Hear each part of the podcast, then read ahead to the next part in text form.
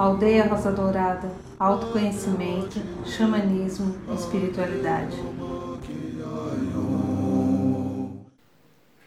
Olá, minha amiga, meu amigo, você que está vendo esse vídeo, é Irineu de Liberale, fundador da Aldeia Rosa Dourada, que realizamos um trabalho xamânico já completando 19 anos. Tenho formação em psicologia e outras técnicas e trabalho num consultório como terapeuta transpessoal.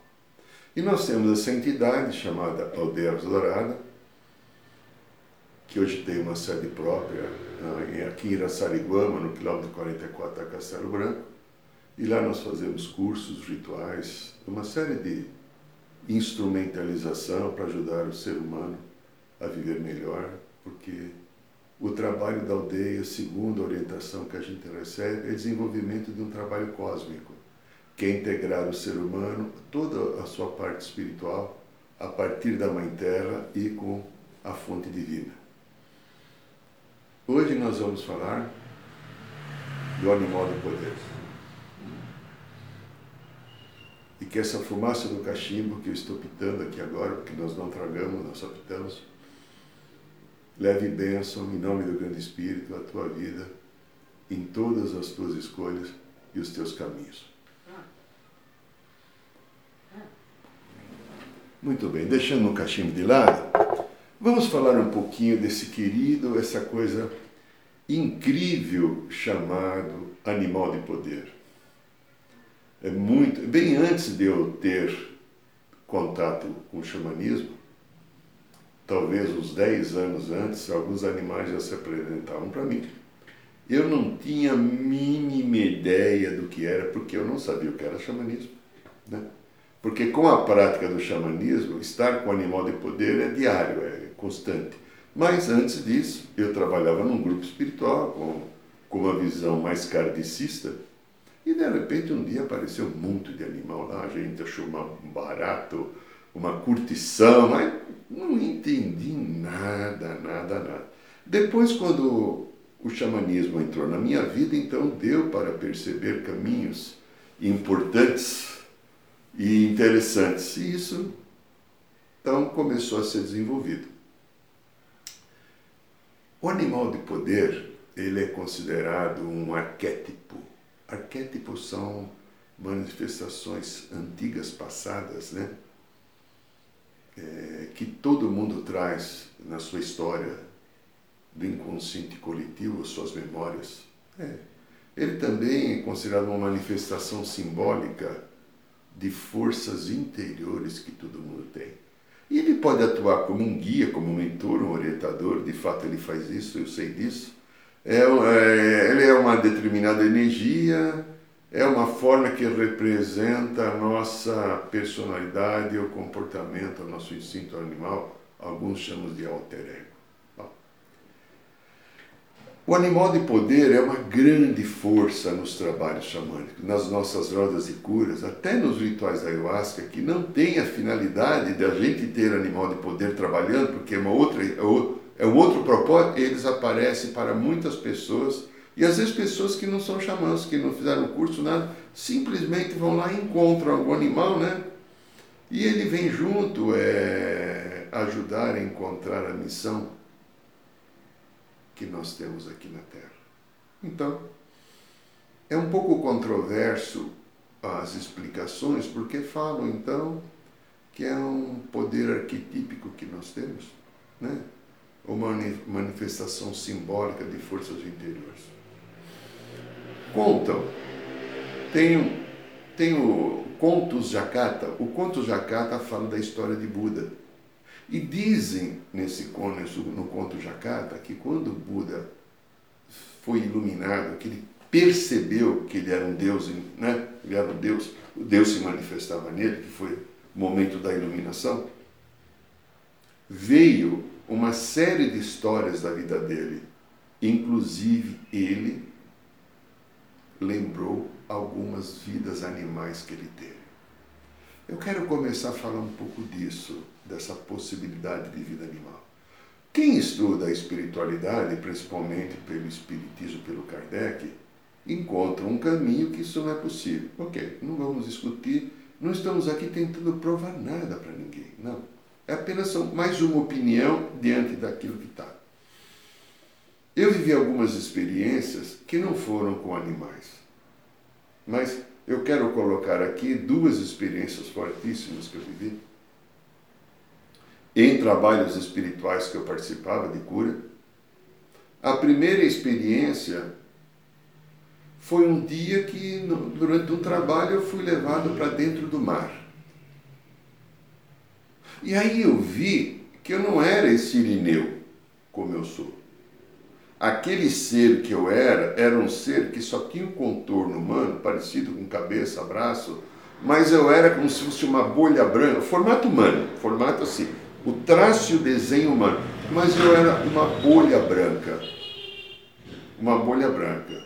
Então, aí eu estou vendo, por exemplo, ali, numa distância de mais ou menos 3 metros e meio, eu tenho é, uma pequena a imagem do arcanjo Miguel, que eu ganhei de uma paciente minha mais de 20 anos atrás, uns 25 anos atrás, está ali.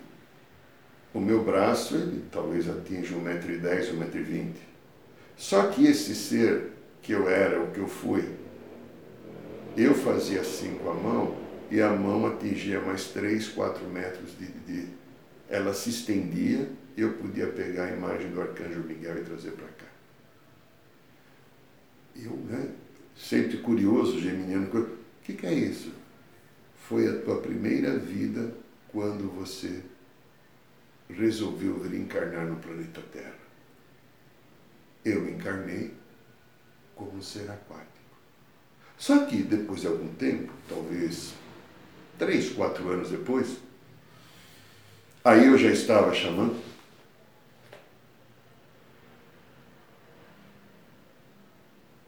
durante o trabalho xamânico, eu me vi numa montanha de cristal. E só que eu não estava na montanha, eu era uma parte da montanha. Eu era um ser pedra, cristal, lembro, branco, bonito. Eu era, não sei onde que está isso, que lugar. E aquela coisa, aquela coisa de dura, rígida do cristal, ao mesmo tempo uma certa amorosidade, e eu indaguei o que estava acontecendo. A explicação foi: essa foi, esse foi o momento que você resolveu subir para a superfície e viver uma vida humana aqui na Terra. Quando nós descemos de dimensões mais altas, porque todos nós que estamos aqui somos seres cósmicos. Ninguém começou que está aqui no planeta hoje. O seu desenvolvimento, o seu crescimento, a sua busca aqui no planeta Terra. Nós viemos de outras esferas. E as, todas essas esferas são superiores a essa terceira dimensão que nós estamos quase abandonando. Normalmente quinto, às vezes sexta, ou sei lá, pode ser que alguns vieram até de de uma estrutura superior. Ao descer da dimensão, tem então que haver um processo de acostumar-se a viver numa dimensão mais baixa, diminuir a frequência da sua própria vibração para se adaptar ao meio ambiente que te sustenta a vida. Eu vivi essa história. Por isso, então, eu acredito muito nessa no conto Jakarta, quando fala que Buda, quando foi iluminado, ele percebeu Deus que ele era. Ele também lembrou histórias antigas, ancestrais que ele viveu, e uma delas foi que ele tinha sido animal. Por que que de repente todos nós não podemos ter sido animal? E por que que não os animais guardiões, o animal, animais totem, eles não podem estar representando nas nossas vidas apenas uma lembrança de algum passado. Também coloco, coloco uma outra possibilidade. A vida humana é uma vida animal. Nossa, eu sou um animal. Você que está me ouvindo, homem ou mulher, nós somos animais. diferente dos outros animais que estão aqui, porque nós temos consciência. Um nível superior da consciência de quem encarna num corpo animal. Só que quando você percebe que você trabalha com um animal de poder, às vezes a consciência do animal de poder é superior à nossa, pelas mensagens, pela orientação, pela ajuda e pelo nível de cura que eles ajudam nós a realizarmos a nossa vida. É muito comum, por exemplo, nós realizamos aqui em São Paulo, todas as semanas, quintas-feiras, no bairro de Piranga, a nossa tradicional roda de cura, que tão logo para termine esse, essa quarentena do Convide, nós iremos novamente fazer. E toda quinta-feira nós fazemos animais com, anima, viagens com um, dois, três, às vezes mais animais, às vezes um só, dois. Depende, depende da, daquilo que está programado para acontecer entre todos os xamãs que frequentam a aldeia. O animal, ele traz uma cura fantástica e ele nos aproxima muito do reino o sagrado e humano da Mãe Terra. Porque é muito mais fácil nós termos contato com o animal do que contato com o elemental. Assim de percepção, digamos, um duende, gnomo, um silfos elemental da água, as ondinas, o silfo do ar, perdão, as ondinas da água, ou até as salamandras do fogo, que são os elementos constituídos dos quatro elementos, mais o éter, que é o quinto elemento, promove a vida. Toda vida é um molde de alguma coisa espiritual que se, que se manifesta e se concretiza na dimensão terrena. Mas tudo existe um molde. E a presença desse animal na nossa vida, o que ele representa? Uma profunda ajuda para lidar com as energias que nós todos trocamos aqui na Terra, para lidar com as nossas saúde, porque eles nos ajudam muito na saúde, porque cada animal tem um simbolismo de cura que ele traz para a vida humana. E às vezes também os animais de poder, e isso eu tenho também uma prova inquestionável, e eu tenho outros amigos e amigas xamãs que quando os seus pequenos animaizinhos, principalmente cachorro e gatos, partiram, algum tempo depois de uma viagem xamânica, esses animais se apresentaram no astral e vieram ajudar. Eu, quando comprei o recanto em 2008, havia uma cachorra alemã chamada Laika,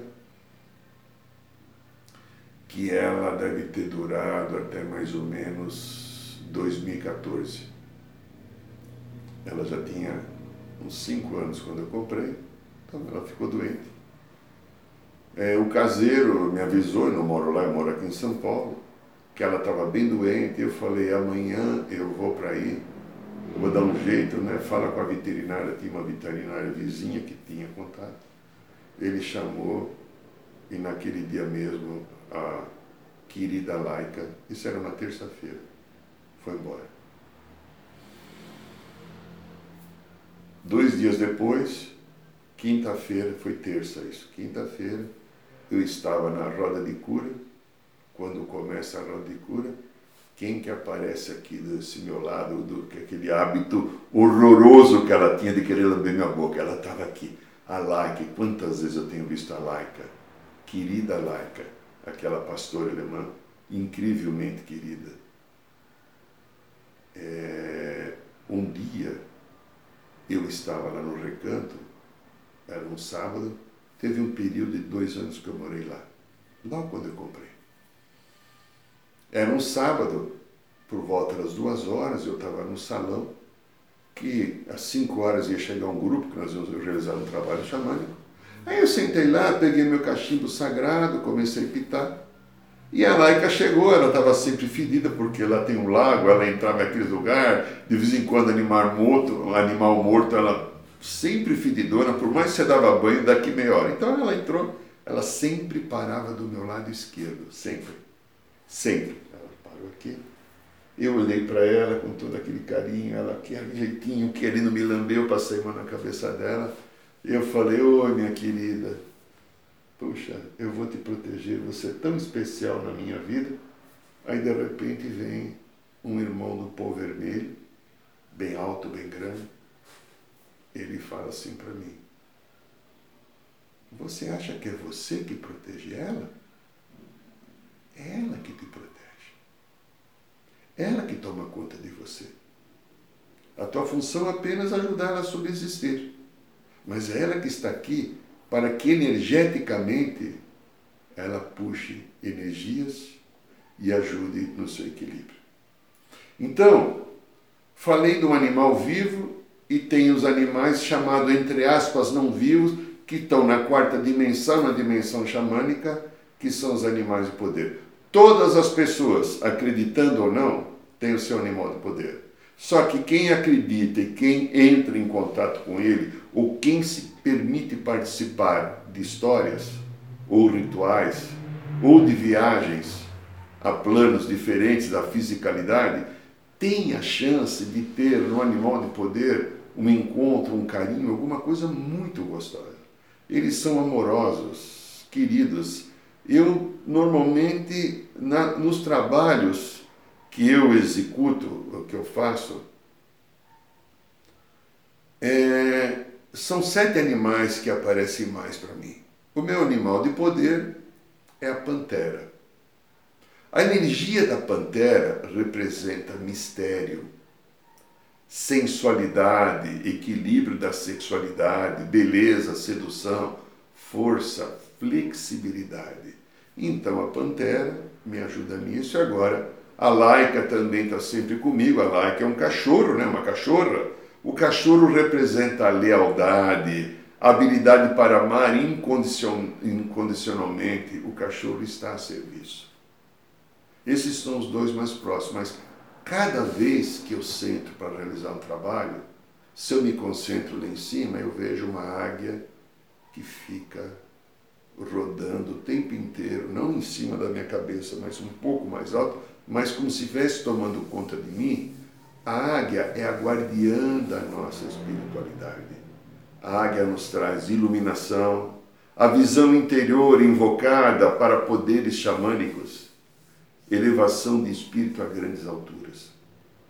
Algum outro animal também trabalha comigo, às vezes, de vez em quando, aparece a cobra, a serpente, energia mesma, a cobra, a serpente quer dizer a mesma coisa esses animais, eles vêm quando tem que realizar uma limpeza densa, pesada, porque a cobra é a energia da transmutação, cura, regeneração, sabedoria, psiquismo, também sensualidade. Então a cobra vem quando a barra está mais pesada, porque tem energias mais densas. Mas também tem, de vez em quando aparece um querido jacaré, já gostaram, jacaré, um barato, né?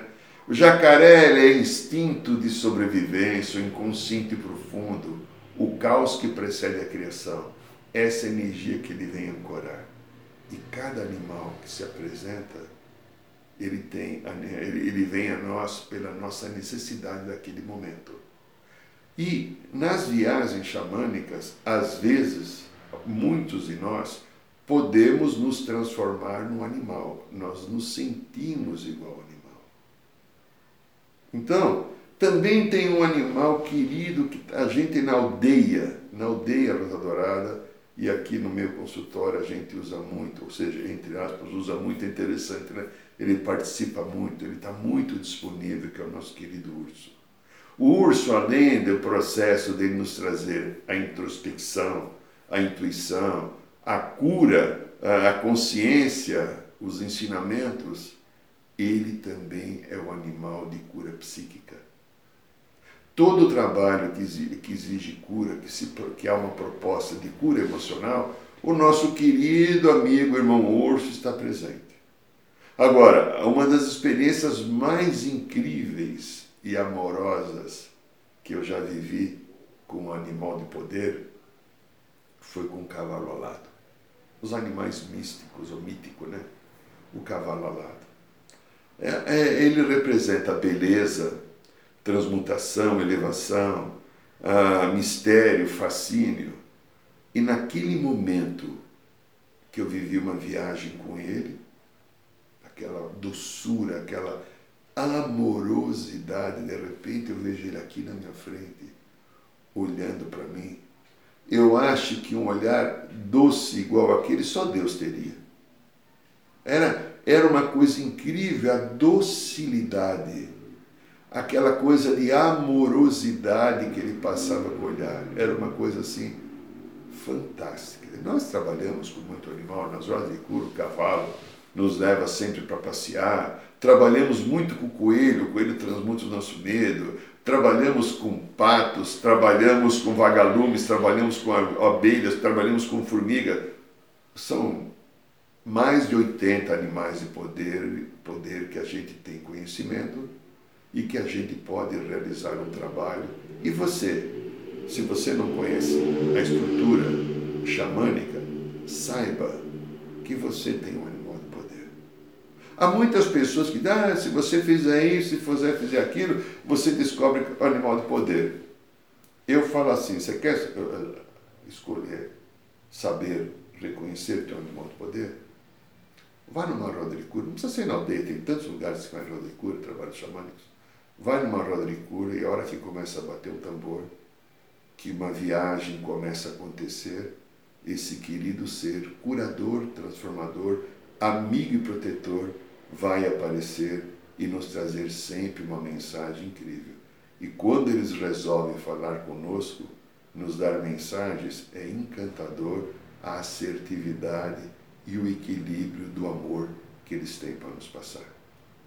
Eu agradeço e abençoo a sua presença, o seu carinho e me despeço xamanicamente, como fazemos na aldeia. Arro!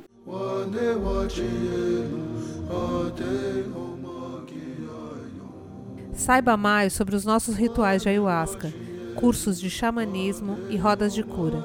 Acesse o site www.aldeiarosadourada.org.br.